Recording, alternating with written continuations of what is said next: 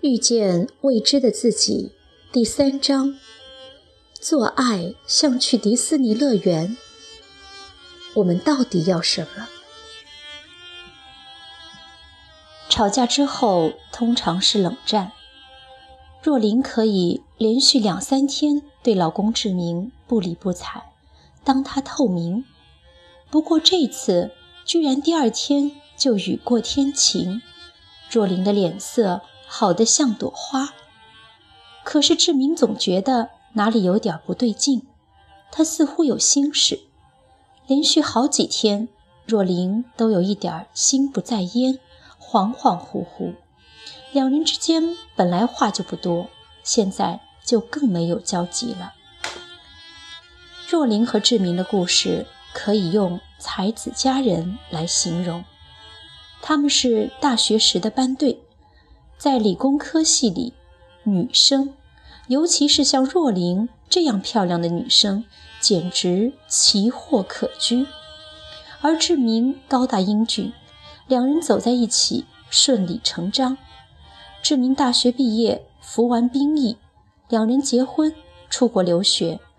若琳念的是企业管理的 MBA，志明念的是电机的博士学位。回到台湾。若琳顺利地以高学历和在美国工作过的背景进入一家外商公司工作，而志明则回到母校，从副教授干起，现在已经是正教授了。总之，两人从恋爱到结婚都是相当平稳而顺畅的。只是有一个问题，婚后若琳一直没能怀孕。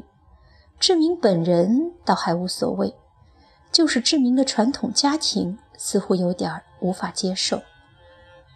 一晃眼结婚十多年了，两人的感情已经淡漠的像路人，就是所谓的老夫老妻了，但欠缺了夫妻间的亲密与交流。开始，他说，他也说，后来。他们一起说，再后来，他说，可他不说，最后，他也不说了。若琳想法比较偏激，负面情绪很多。志明每次开口想聊聊自己的事情，就被若琳连珠炮似的负面评语搞得不想再说。问他办公室的事儿，就更麻烦了。他开口就会把公司说的没有前途，老板和同事都糟糕至极，每天在办公室过的都是牛马不如的生活。久而久之，志明也烦了，不愿多问多说了，两人心灵上渐行渐远。那一夜，志明加班回家晚，若琳也刚到家，两人都疲惫不堪，回到沉闷的家中，谁也没好气。假如家里有孩子或者宠物，可以让回到家中的人一下子能量兴致都高涨起来。但他们两个人的家，就只有静止的空气。志明肚子饿，看到空空如也的厨房和冰箱，实在是一肚子火。两人短兵相接，唇枪舌战，多年下来，双方都已是炉火纯青，根本不必多言，战事力绝。高手就是高手，志明一句“不会生孩子，饭总会做吧”，就触痛了若琳的要害。他勃然大怒，夺门而出。而那天雨夜的奇遇之后，若琳就经常一副若有所思的样子了。他开始思索自己从前从来没有想过的一些事情：我们到底是谁？大学、研究所都没有教过，从小到大也没有听人说过这件事。那夜最后分手的时候，老人还留了一个功课给若琳思考。这个功课是：我们在追求的到底是什么？什么是世界上所有人都想要的东西呢？李经理。从你们行销的观点来看，我们这个产品升级以后，用这个角度切入市场怎么样？业务部门的老总陈达打断了若琳的思绪，冷不防地问：“嗯，依我的观点来看，还好。”若琳反应快，可以立刻从思想中抽身，滔滔不绝地说下去。否则，在这个重要的干部会议上，肯定会出丑。我们到底想要什么呢？若琳看着随后侃侃发言的老板，私下揣度着。他的老板王丽是公司的行销总经理，才四十出头，在爬升公司阶梯的过程当中，无所不用其极，企图心超强。想必他要钱，当然谁不想要啊？他肯定很有钱了，若琳想。但是企图心还是这么强，显然权力也是他想要的。我不赞同你的看法。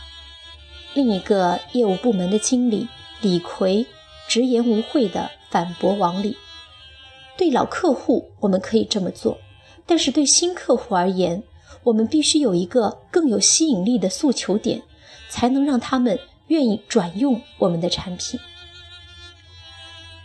李逵前两年肝病入院，休养了一年才回到工作岗位上，从此戒烟、戒酒、戒色，可见惜命如金。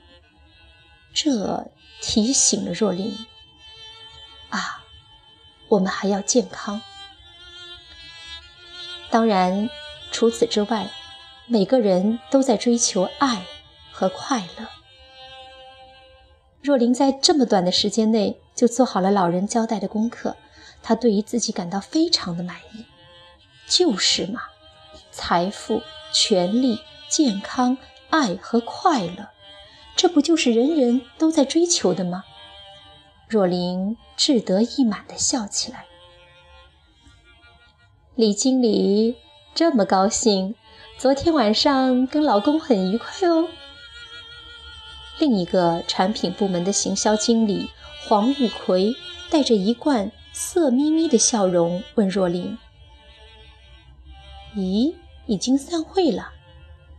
若琳痛恨他的话中有话，每次借机就来吃口头的豆腐。我还有事，再见。回到自己的座位上，若琳想着这个讨人厌的色鬼，他要的是什么呢？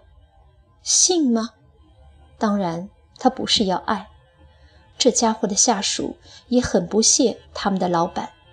出去和客户应酬的时候，黄玉奎带着下属去，用自己部门的行销经费付喝花酒的钱，而且公然的就带上小姐上楼办事，让下属都看傻了眼。